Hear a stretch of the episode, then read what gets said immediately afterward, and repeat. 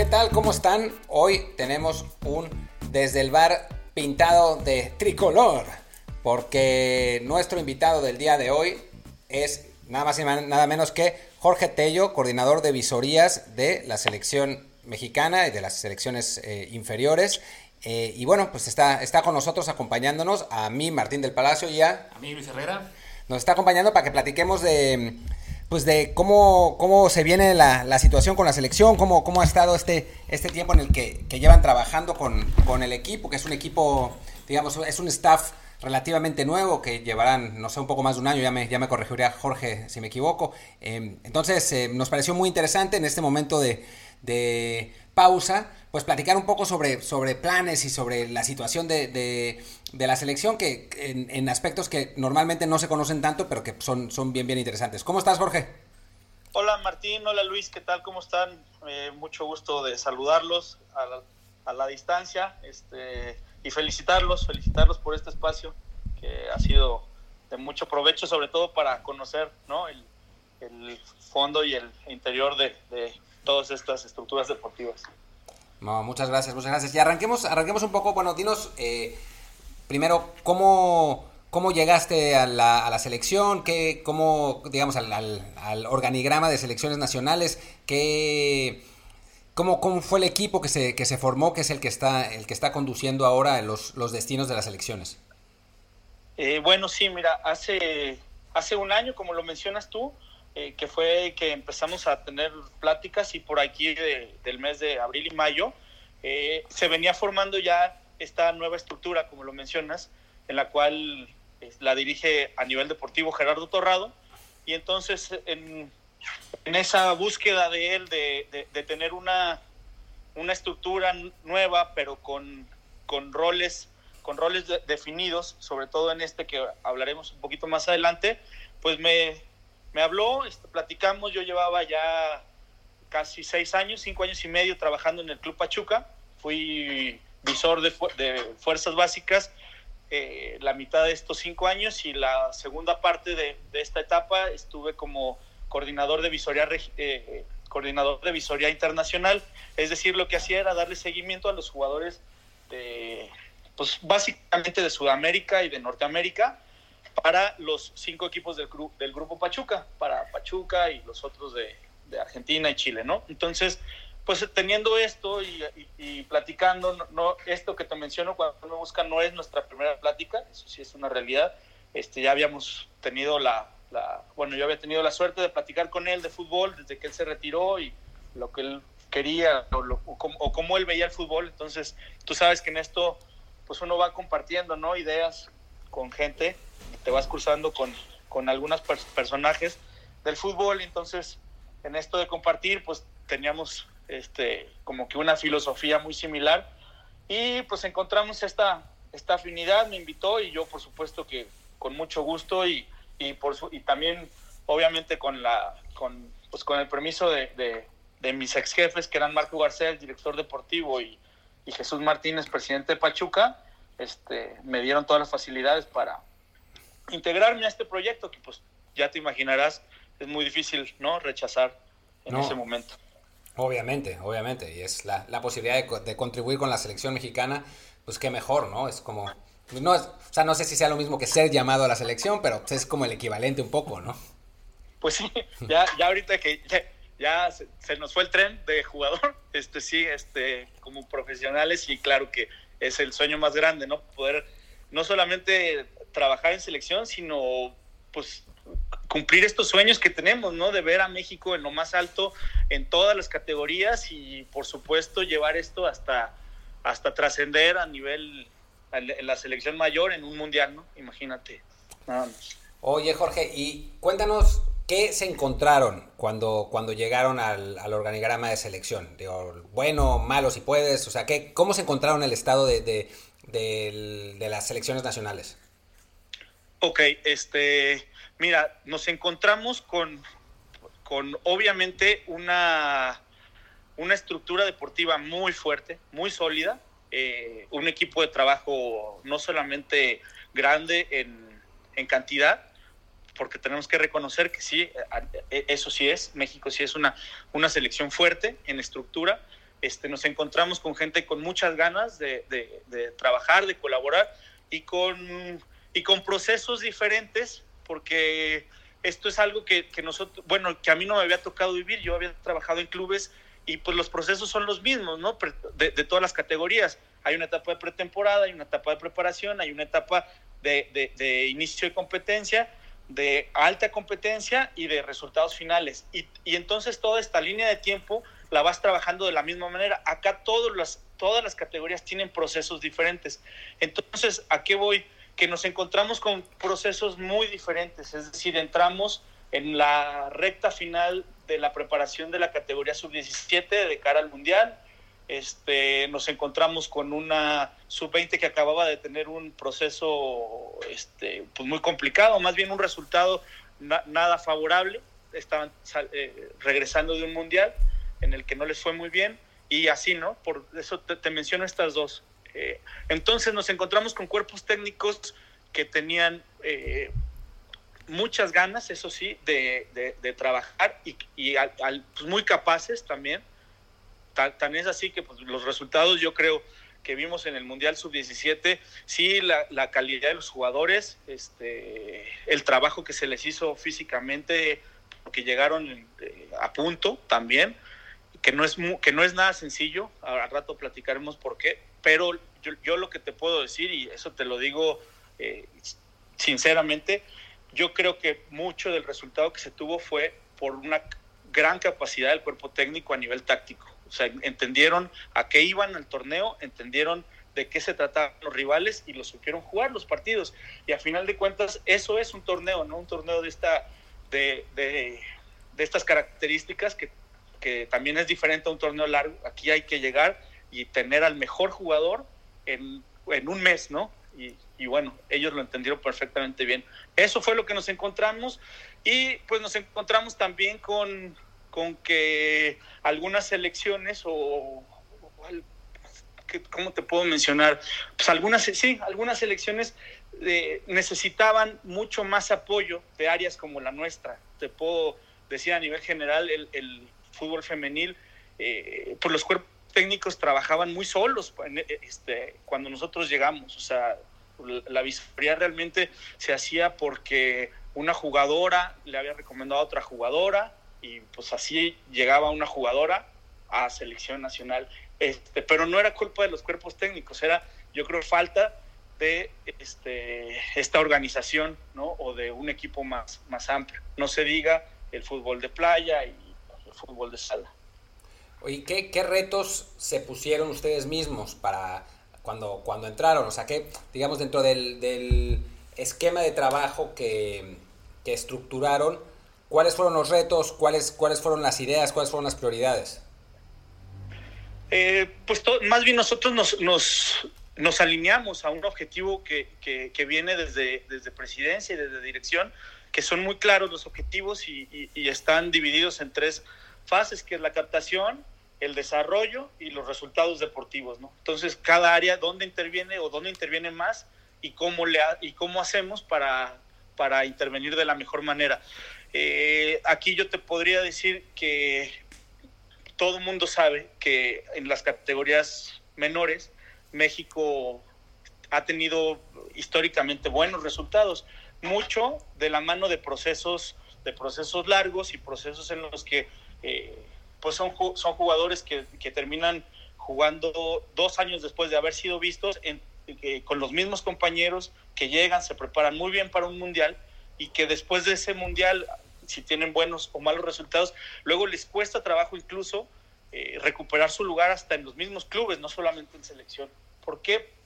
Y, aquí yo regresaría a algo que, que, yo había vivido y los que estamos en esta estructura, que también pues, estuvimos mucho en clubes, vivimos con muchos jugadores que pasaron por nosotros este, en otras etapas, en las que el jugador por estar en selección tanto tiempo a veces se desconcentraba de lo que nosotros creemos que es lo más importante para su desarrollo, que es los resultados cada fin de semana con su club. Eh, entonces, para nosotros, el objetivo en básicamente, o perdón, eh, en el área de, visoría, el, objetivo nuestro era sí, sí estar captando jugadores, pero tener actualizado todo el tiempo el seguimiento que le dábamos a los jugadores. Es decir, no es que no respetemos un proceso o, o, una jerarquía, pero creo que esa jerarquía se tiene que seguir ganando todo el tiempo en sus clubes. Y ese lo, lo hemos mantenido y es con lo que creo que nosotros este, pues nos vamos a, a tratar de alinear en esta etapa. Em, también, digo, una, un descubrimiento, que pues no es ningún descubrimiento, pero algo de lo que me di cuenta en su momento, es que muchos jugadores venían de los mismos clubes. Es decir, el 70-80% de todas las selecciones estaba eh, constituida por jugadores de Pachuca y Guadalajara, eh, por, decirlo con, nombres y apellidos. Eso eh, respondía a que son los equipos que mejor forman talento o a que quizás el sistema de visorías no era suficientemente amplio. Ah, tendría que ser, tendría que, la respuesta tendría que ser una mezcla, ¿no? Pero yo sigo pensando, eh, y, no, no es algo que, que, pienso solamente ahora que, que estoy en, en, selección nacional. Lo he pensado siempre porque pues nosotros cuando, en estos años que yo estuve en Pachuca, sí, Pachuca, obviamente todo, todo el mundo lo sabe, que como, como Chivas, tal vez como Atlas, como Pumas en su momento, por mencionar algunos, este, han sido clubes que han trabajado bien, que han trabajado siempre eh, a la vanguardia en la búsqueda de jugadores o han tenido este, entrenadores tal vez más capaces que otros clubes, pero yo te puedo asegurar, y, lo he comprobado cada vez que, voy a un torneo, sobre todo a los torneos de jugadores más pequeños, que cada club trabaja cada vez mejor. Es decir, yo, yo creo que los 18 clubes que forman ahora la primera división en México y sus fuerzas básicas, todos hacen el, el, mayor esfuerzo por tener a los mejores jugadores y con las herramientas que tienen y con la infraestructura que tienen, eh, desarrollarlos de la mejor manera. Y es así como yo creo que cada vez más, eh, no, y, y, no se trata de que, de que nosotros hagamos algo que no se hizo en, en estructuras anteriores, pero yo creo que cada vez es, va a ser más recurrente que nos encontremos jugadores de nivel de selección en equipos que no están en, el, en, esta, ¿cómo se puede decir? En esta línea de los, de los, de los clubes elite en formación de jugadores. Y, y, no te puede sorprender a partir de las próximas, eh, de las próximas convocatorias que te encuentres un jugador de Ciudad Juárez. ¿Por qué? Porque a nivel regional lo están haciendo bien. Y entonces yo siempre he sido creyente de que el talento aparece o puede aparecer en cualquier lugar. Lo importante es qué haces con este talento para explotarlo, es decir, este desarrollo. Y si estos clubes, este, y ahorita mencioné uno, ¿no?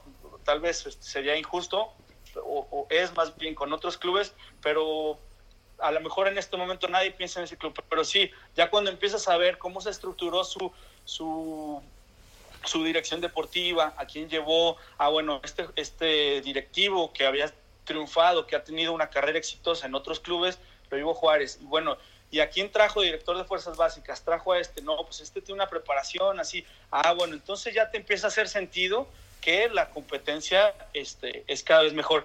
Y esto no solamente va a hacer que estos jugadores de esos clubes aparezcan en selección, sino yo creo también que los jugadores de los clubes elite, como los llamé a lo mejor erróneamente hace un par de minutos, esos jugadores también tienen que hacer mucho más por, por, eh, por mantenerse exactamente.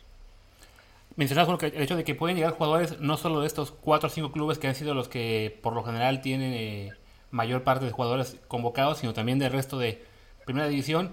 Eh, ¿Qué seguimiento se da, por ejemplo, a clubes de ligas de, divisiones inferiores? Hablamos del ascenso MX, de la segunda Premier. O sea, ¿en esos clubes hay algún seguimiento de los jóvenes que están llegando por ese lado, que a lo mejor no son tan, evidentemente no son tan conocidos porque no están en, el, en, en la estructura de un equipo de primera división, pero que ocasionalmente sí surge algún talento. Se me ocurre ahora mismo, por ejemplo, Roberto Alvarado, que empezó en Celaya. O sea, ¿hay algún seguimiento de jugadores en esas categorías que puedan aparecer también y no dependa únicamente de estar en primera división?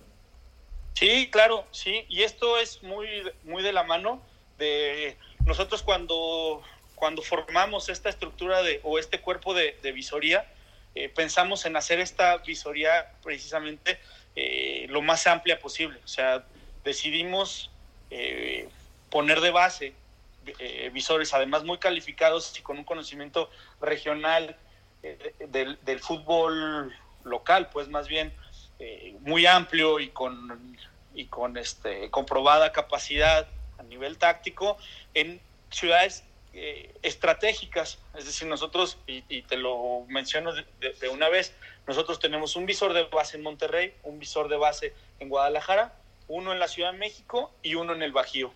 Este, esto por hablar de, la República Mexicana nada más, luego hablaremos de, la otra parte si quieres.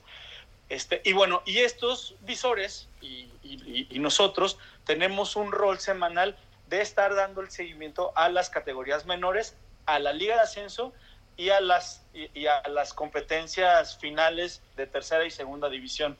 Entonces, sí es un... Ahora sí que tendríamos que verlo gráficamente en un mapa y con, y con el calendario en la mano, pero esa es la tarea de logística que me ayuda un área de operaciones en selección, que, que, lo que hacemos es precisamente tratar de optimizar los recursos y el tiempo del visor para que tenga, para que tenga un mayor alcance durante su jornada semanal y mensual, que es como vamos entregando nosotros reportes.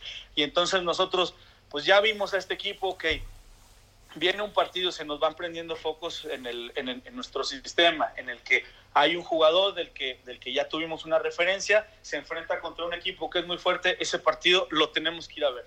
No sé cómo hacemos, pero en ese partido estamos presentes. Y es así como se va formando el rol de visoría. Oye, Jorge, ¿y cuánta gente en total trabaja en tu área, digamos, en tu departamento? Mira, pues como visores como, como tal, o sea, que, solamente practican esta, e, esta disciplina, son eh, cinco visores, somos en, México, un par de visores más en, en Estados Unidos, uno en California y uno en Texas. Y bueno, luego este, esta labor de visoría también se hace con un, con un área de, estadística y de video que tenemos también nosotros, que nos ayuda a, sumar información. Esto no se hace presencial, esto, se hace desde la oficina de nosotros, pero, pero es información que, nos sirve mucho. Y luego los cuerpos técnicos de cada categoría también este, cumplen con un rol aquí fundamental, sobre todo en, en, etapas. O sea, sí, sí, sí hacemos como una división de, de la, primera etapa en un proceso, se hace solamente desde el área de visoría y después se va integrando poco a poco según cómo van también teniendo resultados en sus concentraciones los jugadores y ahí es como integramos a los cuerpos técnicos. Bueno, y aunque no, no sea exactamente de tu área, pero bueno, supongo que estarás empapado de, de la situación, ¿cómo está la, la situación de pues, la selección de cuerpos técnicos, la selección de estilos de juego, eh, se, se, piensa en un estilo de juego unificado, eh, cómo, digamos, cómo se, por decirlo de algún modo, se aceita el proceso de todas las selecciones inferiores. Es que muy buena pregunta, Martín, porque al final de cuentas, eso que tú estás diciendo, que mencionas en este momento, es la base de todo para nosotros. Al final de cuentas, el núcleo alrededor del cual giramos todas las áreas es el modelo de juego. Eh, y esto eh, hace, bueno, es, es muy importante mencionarlo en este preciso momento porque una de las preguntas que más recurrentemente me hacen a mí es por qué al jugador no lo, no lo visorea y lo selecciona el director técnico de su categoría. Y a final de cuentas es porque nosotros creemos en, en sí ganar, queremos ganar, pero queremos ganar de cierta manera. Y esto es precisamente el modelo de juego que a grandes rasgos, ¿qué es el modelo de juego? Es qué queremos que pase en cada situación del partido, ¿no? O sea, este, más a fondo te lo podrán explicar eh, Nacho, Hierro, Gerardo, pero bueno, ellos son los que nos dan esta indicación. A partir de ahí nosotros generamos un perfil específico, un perfil eh, general de jugador de selección, pero, pero también un perfil por posición y después esto se, le transmite al cuerpo técnico y el cuerpo técnico de cada categoría busca implementarlo, sí, obviamente con su estilo, sí con su, con su disciplina tal vez, pero todos los cuerpos técnicos, y eso orgullosamente te lo puedo decir, todos los cuerpos técnicos en este momento de selección quieren ganar de la misma forma. Mencionaste hace un momento el hecho de que además de los visores en México está el de California y el de Texas. Supongo que bueno que el, caso de la visoría en Estados Unidos es, es crucial no solo por el hecho de detectar jugadores, sino porque hay que hacerlo antes de que se comprometan o de que estén, digamos, ya amarrados definitivamente con Estados Unidos, ¿no? Que también los busca a estos mexicoamericanos, con los cuales pues tenemos ya en este momento muchos casos de juegos que están en la tablita entre una u otra selección, ¿no? Sí, claro, este, importantísimo también aquí hablar de, de las funciones, ¿no? Porque en México, por, por, por esto mismo que nosotros conocemos, que es el circuito ya profesional, de las categorías de fuerzas básicas y las que mencionaste, Luis, hace, hace este, un par de preguntas, que son las, las categorías de ascenso, eh, pues nosotros ya tenemos ¿no? el universo y entonces lo que tenemos que hacer es integrarnos a este universo, ver al jugador, pero aquí en México este, pues pasa algo que yo hablo mucho con, con los visores de Estados Unidos. Aquí en el jugador que yo veo en México y que digo, este jugador es para selección nacional, simplemente tengo que eh, subrayarlo ¿no? O, marcarlo de alguna manera y ese jugador va a venir a selección en el momento que nosotros queramos. Este, a, lo mejor se oye un poquito este, pedante, pero es la realidad, ¿no? Es el jugador en México quiere estar en selección nacional. Ahora, vamos, trasladémonos a Estados Unidos y sucede exactamente eso que tú mencionas. Este, allá no solamente hay que ver al jugador, este, no solamente hay que detectar el talento, ahora hay que pelear por ese jugador, porque ese jugador tiene, en, en, en, la mayoría de los casos, ¿no? Porque tendríamos que hablar de, hay casos este, muy, muy este, específicos que tienen otras características, pero la gran mayoría de estos jugadores de los que hablamos y que tenemos en nuestro universo tienen la dualidad y pueden jugar para cualquiera de las dos selecciones. Y como ustedes saben perfectamente bien, el jugador talentoso juega donde él quiera. Eso este, se puede llevar a club o se puede llevar a selección, ¿no? Este, por decir un ejemplo, Messi quiso jugar en Argentina, no quiso jugar en España, ¿no? Es así. Eh, y debe haber muchos otros casos. Entonces, nosotros, ¿qué buscamos? Pues jugadores que nos hagan, no solamente que tengan el nivel de selección, sino buscamos jugadores que hagan a nuestra selección mejor. Y es decir, queremos jugadores mejores que los que tenemos y ese jugador muy probablemente está entonces también en el radar de Estados Unidos. Entonces aquí la labor de visoría ya se vuelve una labor incluso hasta, ¿cómo le podremos decir? Hasta de relaciones públicas, ¿no? O sea, se, necesita hacer esta labor hasta de convencimiento, eh, en el cual, bueno, nosotros estamos eh, o, estamos muy confiados en nuestra estructura y, el potencial que tiene México como selecciones y el, y, y, el potencial también que le podemos dar al jugador estando con nosotros, pero a final de cuentas la decisión está en ellos. Y hay otra función que, que es muy importante para nosotros, eh, que sobre todo recae en uno de los dos visores, que es Hugo Pérez. Hugo Pérez este, eh, está en California, él se encarga del seguimiento de los jugadores. Perdón que te interrumpa, se lo robamos a Estados Unidos, ¿no? Era, es, no es ni siquiera mexicano, es, es, es americano salvadoreño.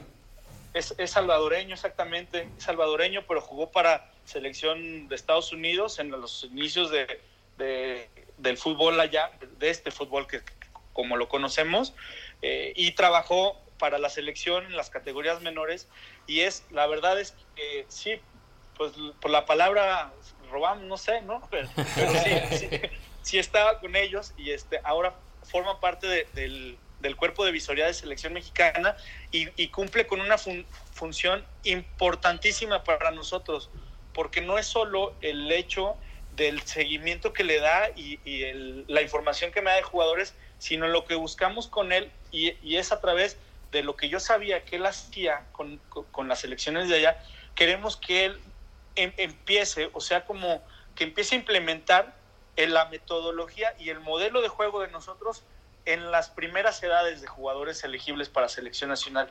Para, ¿De qué nos sirve esto?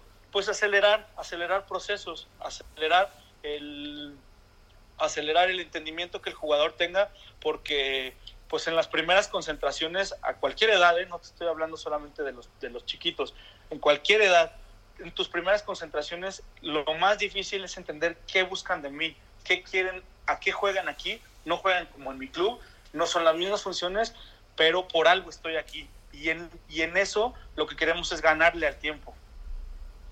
Habiendo en, Estados Unidos cada vez más clubes mexicanos con escuelas y academias allá, ¿trabajan ustedes en coordinación con estos clubes que están ya, digamos, eh, captando talento, en su caso, pues para llevarlos a la Liga MX más adelante? Sí, sí, este, sí, nosotros afortunadamente con los clubes mexicanos tenemos, y yo creo que eso también pues eh, se, refleja por la, competencia o la, o, sí, pues la competencia que existe entre todos, pero esta sana competencia pues en el cual este, yo creo que hace mucho que no sucede aquellas prácticas de que un jugador se comprometía con un club, firma con el otro y aparece en un tercero, o, que suceda a lo mejor en otros países.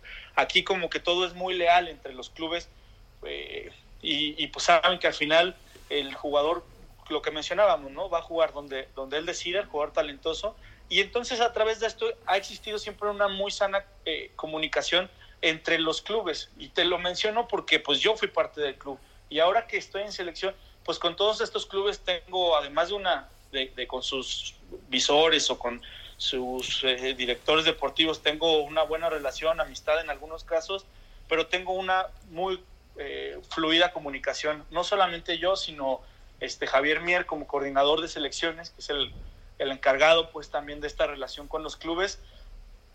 Eh, tenemos una comunicación no solamente buena, sino también muy oportuna. Es decir, creemos mucho en que el club hace como, como le llamamos nosotros, la primera red de visoría de selección. O sea, el, club va, detecta jugadores, a lo mejor piensa en el desarrollo a largo plazo. Nosotros en ese momento no intervenimos, pero ya tenemos al jugador en el radar. Y a partir de que el jugador empieza a desarrollarse, a mejorar su rendimiento y una vez terminado este proceso empieza a dar resultados a nivel competitivo, este, que se cumplen las tres eh, fases de la visoría, como nosotros las llamamos, que son eh, captación, identificación y selección, pues nosotros ya intervenimos, pero ya con un conocimiento previo de este jugador. No nos sorprende de pronto un jugador que meta, que sea la figura de, de, México, de, de, la categoría sub-17, por decirte un ejemplo, a ese jugador ya sabíamos que existía,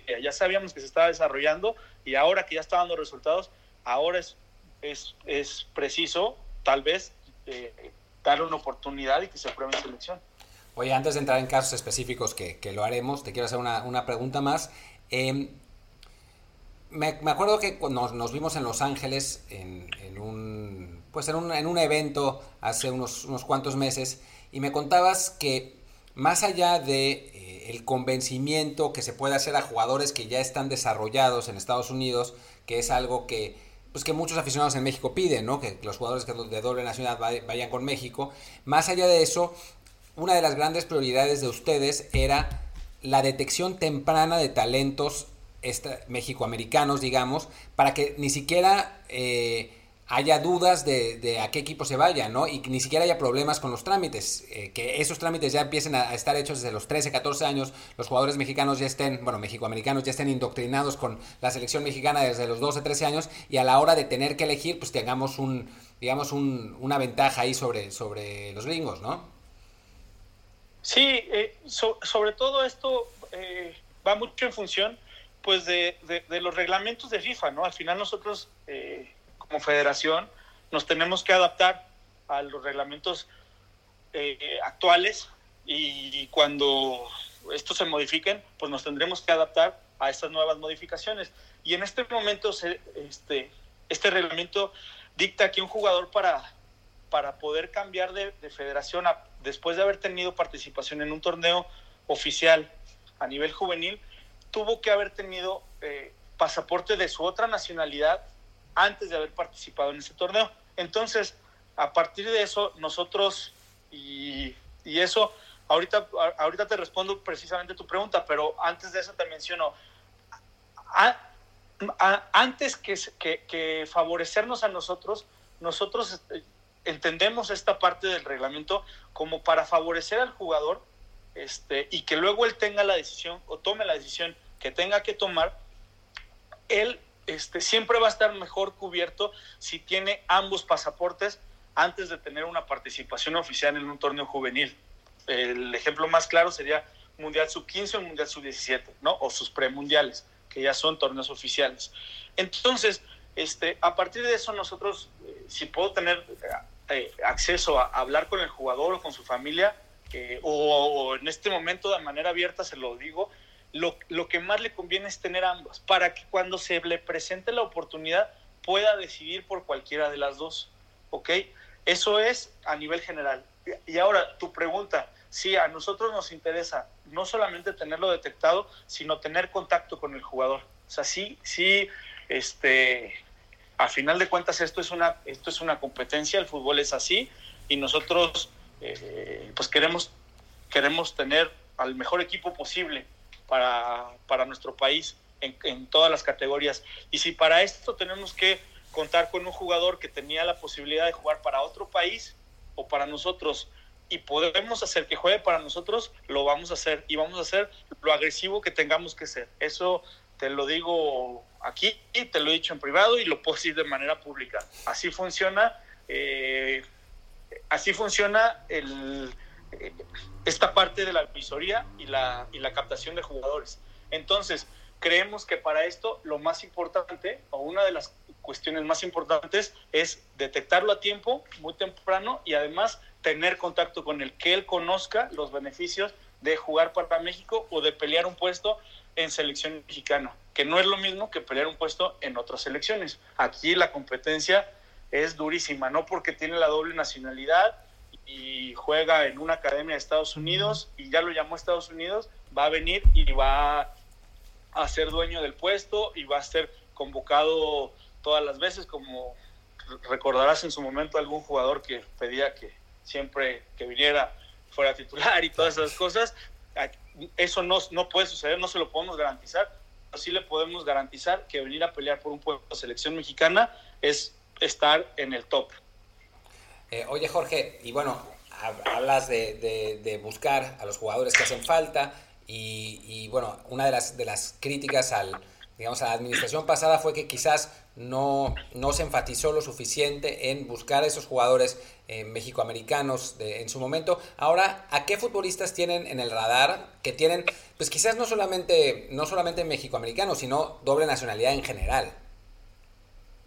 Sí, este, tenemos, tenemos muchos y tenemos varios casos en, en, en, en categorías, en todas las categorías, más bien ahorita me quedé pensando en esto, pero en todas las categorías que tenemos eh, hay jugadores que, que, pueden jugar para, para un par por lo menos de, selecciones diferentes.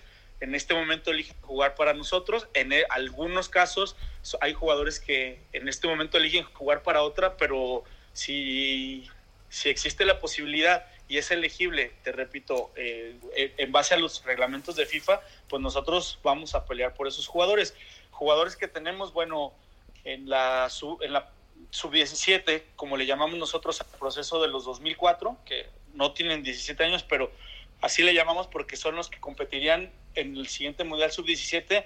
Tenemos un par de casos, o tres, me parece, jugadores que, que acuden todavía ahora que no hay torneo oficial a ambas selecciones. No nos preocupa, eh, sí nos ocupa, nos ocupa, ¿a, qué me refiero? Pues que cuando está con nosotros, no solamente por ellos, pero creemos que, que es importante que el jugador sepa todo lo que nosotros hacemos y todo lo que les damos para que se desarrollen de la mejor manera. En la sub-20 pues existen también un par de jugadores, en, en, todas, incluso en la, en la categoría sub-23, que es la preolímpica, eh, pues hay un par de jugadores también a ver, te, te, diré los nombres y me dices si sí o no. o si no puede contestar. si no puedes contestar, te, reservas tu, opinión. Bueno, el primero y el más obvio, Richard Ledesma.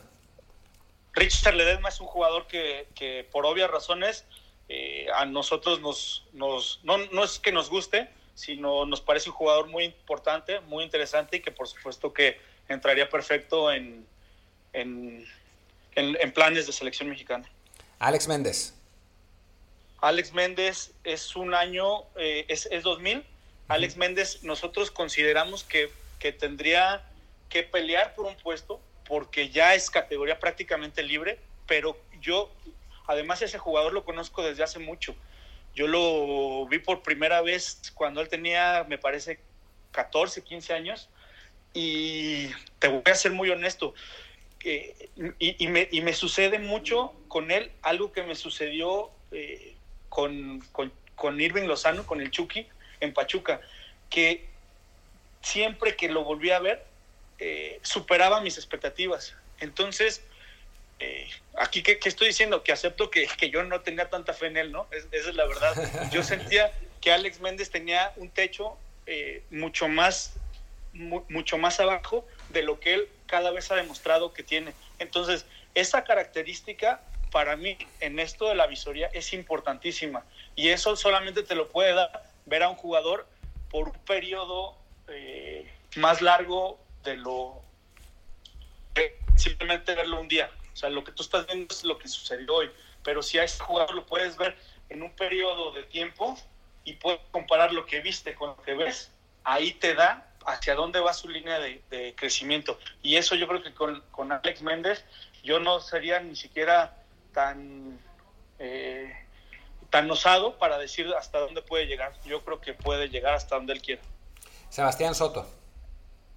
Sebastián Soto es un jugador que a mí me, llena por completo. Me da la sensación de jugador maduro, me, gusta mucho. Tenemos jugadores como él, eso sí, te voy a decir, te voy a decir, creo que tenemos jugadores con personalidad.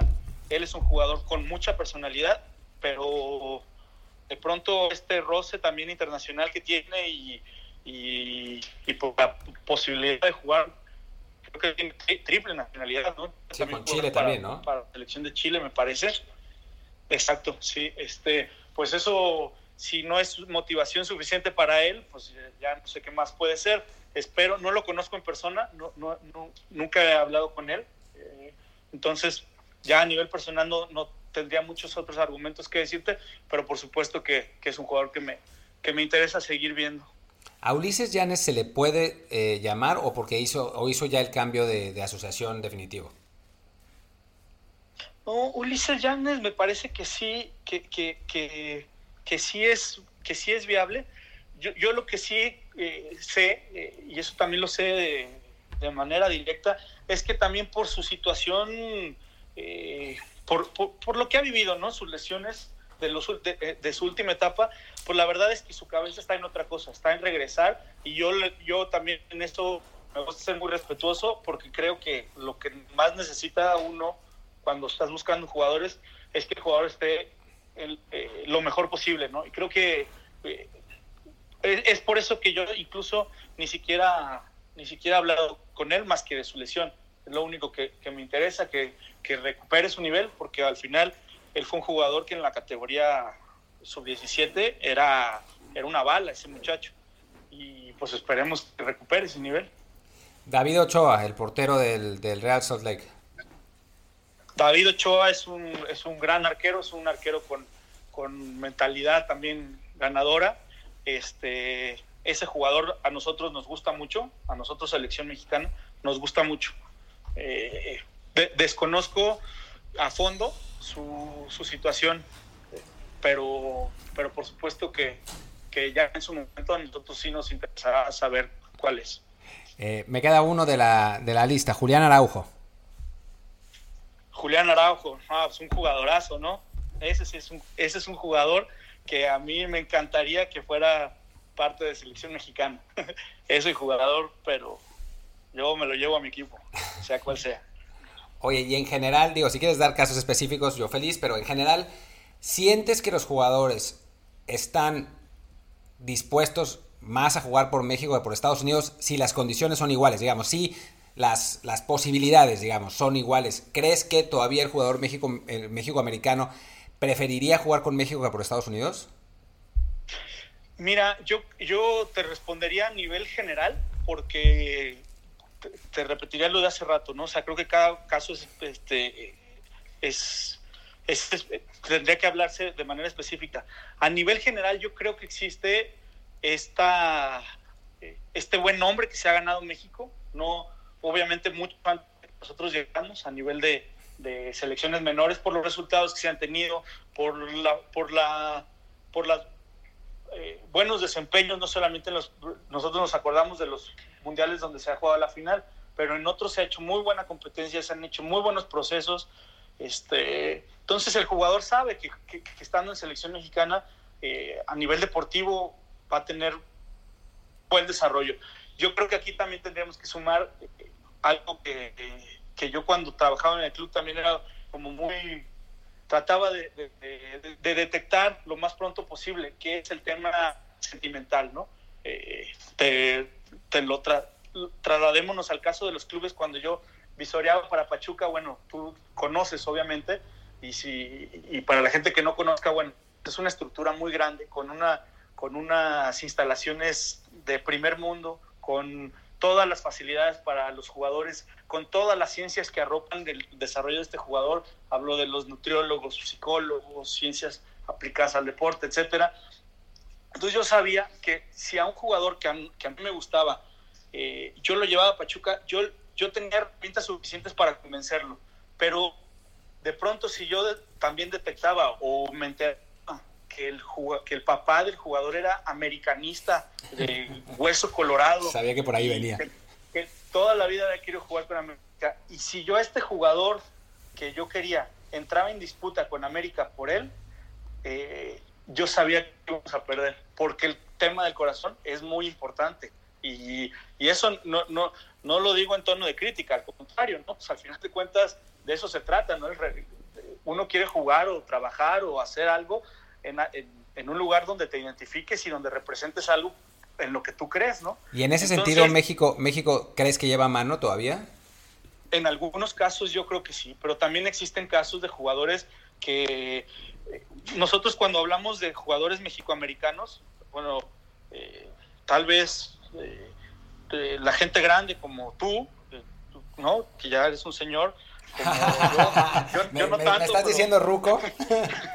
sí, eh, chaburruco y, como yo este, creemos en, que cuando hablamos de un jugador mexicoamericano es, es hijo de alguien que se fue a vivir allá, entonces que tiene todavía demasiado contacto con México y que viene cada verano y que pero ya la realidad es que son tercera o a veces hasta cuarta generación, es decir, a lo mejor este, un jugador que tiene nombre y apellido eh, de ascendencia mexicana, pero el jugador no conoce ya a nadie en México, su familia ya se formó, todos los tiene allá, no te habla español, no sigue la liga mexicana. Entonces, este jugador, a lo mejor, realmente lo que a él le interesa es representar a, la bandera de los Estados Unidos porque es la que él conoce, ¿no?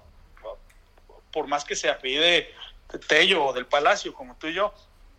Pero sí, o sea, por, por eso te decía, a nivel general, yo creo que si México tiene todavía esa fuerza, porque por la sangre llama, pero cada caso es diferente y nos, y nos hemos encontrado muchos, no, no, no pocos, casos de jugadores que pensaríamos que iban a estar dispuestos a jugar para un equipo mexicano y a venir acá y realmente su pasión es Estados Unidos y eso es muy respetable. Al tener que hacer un, digamos, un esfuerzo extra por convencer a los jugadores mexicoamericanos, digamos que pues en cierto modo se puede considerar un trato especial, ¿Tú crees que esto a, su vez eh, puede generar conflicto o por lo menos una cierta, no sé si envidia o molestia con los jugadores que están acá en México, bueno, en, nacidos en México, que como mencionabas, pues no tienen otra elección que selección mexicana, pues porque es la, la, que toca. O sea, supongo que eso quizá lo lidia, un poco más el cuerpo técnico que ustedes, pero toca hacer algún trabajo también como de, de, juntar a ambas, a ambos grupos, a mexicoamericanos y nacidos en México, eh, para, que no, para que no haya fricciones, por así decir? No lo hemos vivido, fíjate que, que, yo, yo ya traía esa de, desde que llegué a selección, yo pensé que me iba a topar con eso mucho más de lo que, de lo que es la realidad. Eh, sí, sí, sí, no me hubiera causado ninguna sorpresa que fueran no relegados, sino tratados de cierta manera. Lo que sí te puedo decir es que nos lo enfrentamos sobre todo mucho en selecciones femeniles, pero cada vez más en, selecciones varoniles también, solo que en, uno o dos casos solamente, de que el jugador de, que viene de allá con estas características de las que hablamos habla español. Este, y ese será un problema eh, para su integración, pero creo que los jugadores, los compañeros o la base, pues, como le queramos llamar a los jugadores de acá, eh, tanto facilidades y lo ayudan para que se integre. Eso sí, yo lo he notado, lo hemos visto porque si algo somos, pues somos visores, ya te imaginarás, todo el tiempo estamos viendo, pero yo, nosotros sí eh, somos muy estrictos, ya desde la estructura o sea, te hablo desde, desde la dirección, somos muy estrictos con el jugador a que tiene que aprender español. O sea, si es su primera concentración y no habla, bueno, ok, lo entendemos, pero se lleva tareas y tiene que venir hablando español. Su primera tarea, por ejemplo, es el himno. El himno, si quiere venir a jugar para México, el himno nacional te lo tienes que aprender porque, pues, a final de cuentas, son, este, son cuestiones básicas, ¿no? De, de, de, ganas y ahí detectamos también mucho hasta dónde llega el, eh, las ganas del jugador de, de, pertenecer o, o de ser tomado en cuenta por nosotros. Oye, el hijo, los que están en Sudamérica, el hijo de Galdames, el hijo de Abreu, esos también, digo, no sé, quizás haya alguno más, eh, esos, ¿a esos también los están viendo? Sí, sí, cómo no, cómo no, este, y, son jugadores, además de, que técnicamente son jugadores muy interesantes, eh, pues también tiene, siempre, yo creo que esta parte de integrar culturas con todos los riesgos que, que, conlleva, porque siempre, y, no solamente en fútbol, ¿no? Tenemos que trasladarlo a cualquier aspecto de la vida. Cualquier decisión que tomes va a tener pros y va a tener contras, ¿no? Eh, yo creo mucho en que en este caso en específico son muchos más los beneficios que podemos tener de traer un jugador sudamericano con, con todo lo que esto implica. Sería muy largo hablar de, de las características de un jugador sudamericano, pero es todo esto que trae a un grupo de trabajo con nosotros nos ha, nos ha enriquecido el trabajo. Este, sí, tenemos a el hijo de Loco Abreu, eh, está en la sub-18 en este momento, el hijo de Galdames este, viene a pelear un puesto a la sub-20 y tenemos al hijo del de, Grito Vizcaizacú, ¿te acuerdas de este jugador? El de Veracruz, ¿cómo no? Así es, este jugador también es un, es un diablo ese muchacho. Vino, ¿sí? está en la sub-16, en una de nuestras categorías más chiquitas. Entonces, es decir, acaba de venir a su primera eh, eh, convocatoria. Bueno, es una categoría en la que eh, suceden en estas primeras etapas muchos cambios, ¿no? Mucha rotación y, mucha diferencia en el desarrollo de todos, pero esperemos que, que, pues, que lo sigamos viendo. Oye, Jorge, ¿y las convocatorias cómo se hacen? O sea, porque pues, me imagino que el cuerpo técnico tiene, tiene mano para decidir, pero ustedes también participan. ¿Cómo, cómo funciona ese proceso de, decidir las convocatorias? Me imagino que ya el Mundial será más el cuerpo técnico, pero en, estos, en estos momentos como tempranos, ¿cómo, cómo funciona?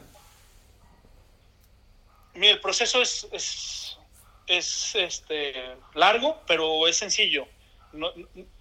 y en esto nosotros etiquetamos los días y es así como, como trabajamos todas las áreas. Entonces, cuando es el día menos 30, se genera una lista de visoría eh, con los jugadores que están, que están teniendo un mayor regularidad y, y, en esta lista de visoría integramos tres aspectos, que uno son las estadísticas, los números, y otro la calificación que vemos semana a semana en los partidos eh, de manera presencial. Entonces, esta lista de visoría que genera un mapa de 40 jugadores bueno, tiene un mapa más amplio, como 50, 60 jugadores, dependiendo de la categoría, pero genera una de los, de los mejores 40 jugadores, eh, eh, todos mapeados en un, en, un sistema que es en el que nosotros trabajamos, ¿no?